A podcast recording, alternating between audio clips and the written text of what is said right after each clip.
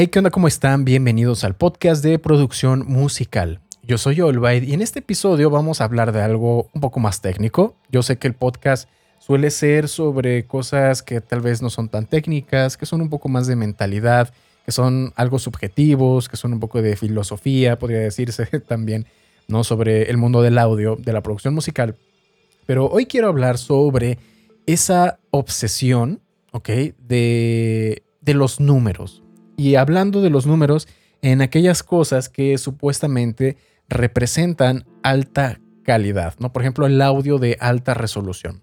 Vamos a poner un ejemplo bastante sencillo. Eh, digamos que yo soy un cantante, muy bien, y tengo un micrófono, un micrófono, pues, digamos, barato, decente, ¿no? De lo primero que logré conseguir para poder comenzar a grabar.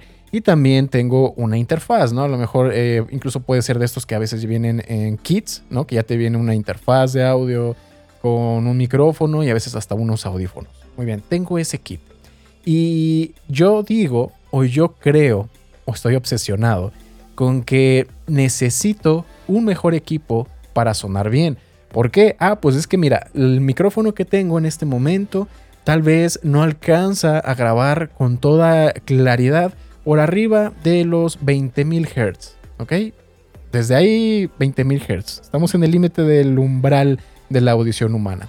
Y luego continuamos. Es que la interfaz, yo necesito una interfaz que grabe eh, a muy alta calidad. ¿Por qué? Ah, porque pues mira, la que yo tengo ahorita solamente graba a 44.1 kHz.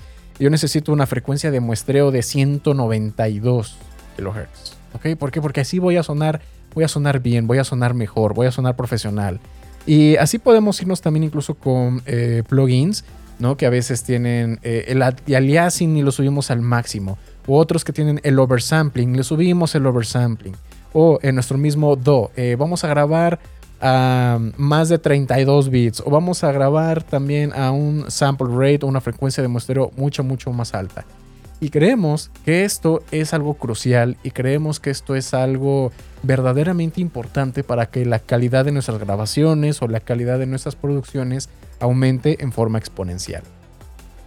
Pero la verdad es que es mucho más triste, eh, mucho menos emocionante de lo que esos números nos puedan llegar a aparentar o lo que nos quieren llegar a vender, porque es verdad, ¿no? Muchas veces las marcas de audio te quieren vender y te ponen estos números, ¿no? Bastante exorbitantes, que si la frecuencia de muestreo y que si la respuesta a la frecuencia va súper plana en, en más de tanta kilohertz, etcétera, etcétera. Pero aquí yo quiero hacerles una pregunta. ¿Eso es más importante que tu interpretación? ¿Eso es más importante en el caso del cantante, ¿no? Por ejemplo, que cantar bien, que cantar afinado, que cantar al tempo, que cantar a ritmo. Eso es más importante que un buen diseño de sonido, ¿no? Eh, el oversampling por 16 es más importante que, que tu sintetizador encaje emocionalmente con el resto de tu composición. Digo, piénsalo un momentito. Obviamente los que ya me conocen seguramente sabrán la respuesta. Y la respuesta es que no, para nada. Eso no, no, no tiene ningún nivel de comparación. Lo que tú puedes hacer creativamente contra las ventajas de calidad que te puede llegar a dar esos números mucho más grandes. Y es que estamos mal a veces, o más bien un poquito confundidos con lo que calidad se, se refiere. No lo voy a negar y cuando vamos a hacer una grabación con una interfaz que te da una frecuencia de muestreo mucho más alta, ¿no? Y tú grabas, por ejemplo, el mismo micrófono, ¿ok? Pero uno grabado con una interfaz decente y otro grabado con una interfaz carísima, no voy a negar que técnicamente, y hablando desde lo más objetivo posible, eh, tal vez una es mejor que otra, ¿ok? Eso, eso es válido, es cierto, pero ¿Qué tanto se va a notar? ¿Va en realidad a hacer una diferencia en tu resultado final? Muchas veces depende de qué es lo que le vas a hacer a ese sample. Y aquí es donde eh, se pone un poco técnico, ¿no? Entonces el podcast, ¿no? Porque ¿para qué requerimos esas frecuencias de muestreo tan altas? Si eh, desde los 44.1 kHz tú puedes reconstruir cualquier forma de onda del espectro audible de forma perfecta. Y esto se los puedo asegurar. Eh, ustedes incluso pueden tratar de hacer un experimento en su propio DO. ¿no? Eh, por ejemplo, pongan una onda senoidal de 20 kHz. ¿Ok? y que lo graben o lo exporten en un WAV a una frecuencia de muestreo de 192, ¿ok? Que técnicamente es mejor porque es más alta la frecuencia de muestreo, ¿no? Como hay más puntitos, se supone que es más fiel la representación de esa forma de onda. Y luego, lo, ya lo hayas grabado a esa frecuencia de muestreo alta, lo vuelves a exportar con una frecuencia de muestreo la, baja, la normal, la de CD, ¿ok? La de 44.1. Y luego haz una, una prueba de, de null, una prueba de cancelación de fase. Y yo te puedo adelantar, no te puedo hacer spoiler del resultado. el resultado eh, es que va a haber silencio. La forma de onda es exactamente igual de perfecta su recreación con 44.1 kHz o con la frecuencia de muestreo que tú quieras. La gran diferencia es que el de la frecuencia de muestreo más alta pesa mucho, pero mucho más y también consume muchos más recursos dentro de tu Do. Entonces, si la representación de la forma de onda es tan perfecta, ¿para qué existen esas frecuencias de muestreo tan altas? Pues bueno, la principal razón es el proceso. Es qué vas a hacer con esa, eh, esa grabación. Si tú, así tal y como está entrando, simplemente ecualizas, terminas eh, haciendo un poquito de compresión, cosas normales, no tiene ningún caso. Pero, aquí es donde viene el pero, si tú vas a editar esa grabación haciendo stretch, ¿ok? Vamos a cambiar cosas como cambiar el pitch, cambiar la duración. En ese caso sí hay diferencia, porque obviamente como una frecuencia de muestreo es mucho más alta y tienes muchísimos más puntos que sirven para la reconstrucción de la forma de onda, cuando tú vayas a hacer un stretch, el algoritmo va a tener todavía muchos más puntos para poder reconstruir esa grabación de una mejor forma. Muy bien, entonces sí, tiene su utilidad. Pero eso es en dado caso de que te dediques, por ejemplo, al diseño de sonido y que necesites hacer de verdad eh, procesos extremos dentro de tus grabaciones. Pero ahora, hablando incluso, eh, si tú de una grabación normalita, que ya ni siquiera le vas a hacer nada, si acaso normalizar volumen, quitarle un poquito de ruido, eh, aplicarle unos cuantos efectitos, no va a haber prácticamente ninguna diferencia.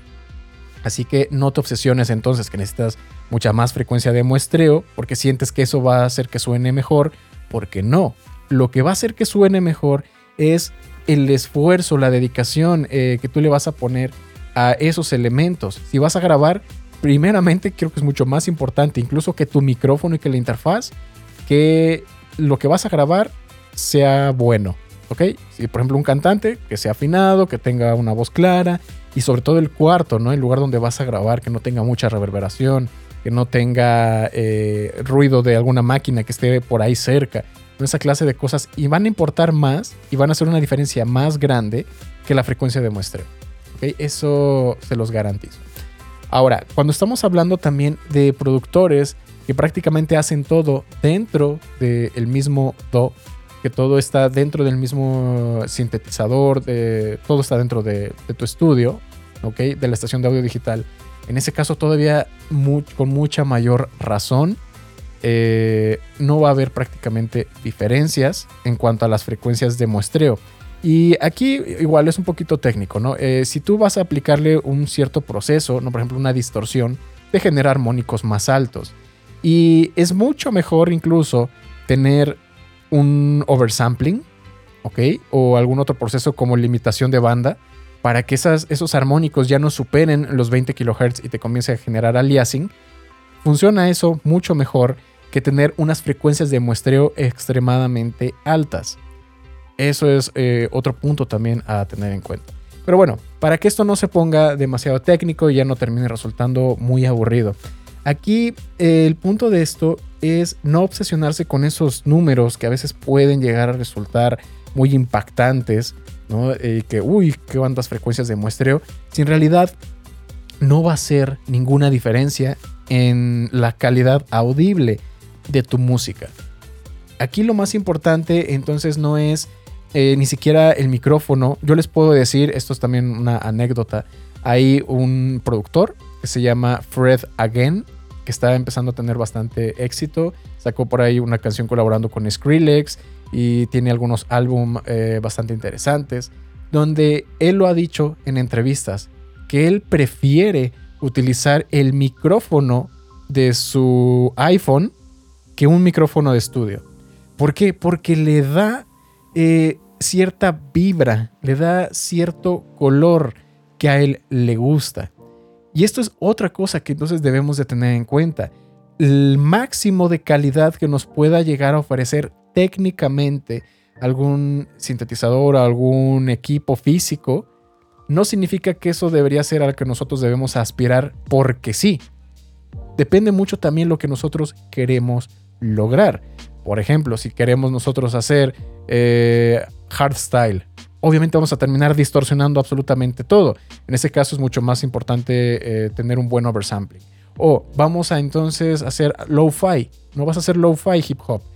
¿Qué caso tiene entonces hacer esas grabaciones tan, entre comillas, no tan nítidas, tan fieles a la realidad? Si de todas formas lo vas a terminar degradando con un plugin que te mete ruido, que le baja los beats, ¿no? Y que eh, lo vas a ecualizar las frecuencias más altas, que muchas veces eso es lo que se busca, ¿no? Con las eh, frecuencias de muestreo muy altos, no tener las frecuencias agudas, más nítidas. De todas formas lo vas a terminar transformando de una manera tan eh, agresiva que lo que haya sido la grabación de origen ya no termina haciendo ninguna diferencia. Entonces aquí el punto es el siguiente. Enfócate en lo que va a ser una diferencia real en tu música. Ya sea que vayas a cantar mejor, ya sea que vayas a seguir desarrollando tu diseño de sonido, que te vuelvas mucho mejor en los arreglos que le vas a hacer a tu canción para que la canción resulte atrayente, resulte interesante. Y no esas cosas que, sí, de repente para los ingenieros de mastering, de mezcla, eh, esos numeritos pueden llegar a simplificar, eh, hacer algo, algún proceso. Mejor enfócate en lo creativo, en lo que en realidad va a hacer que tu canción sea memorable. Muy bien, espero que les haya gustado este episodio.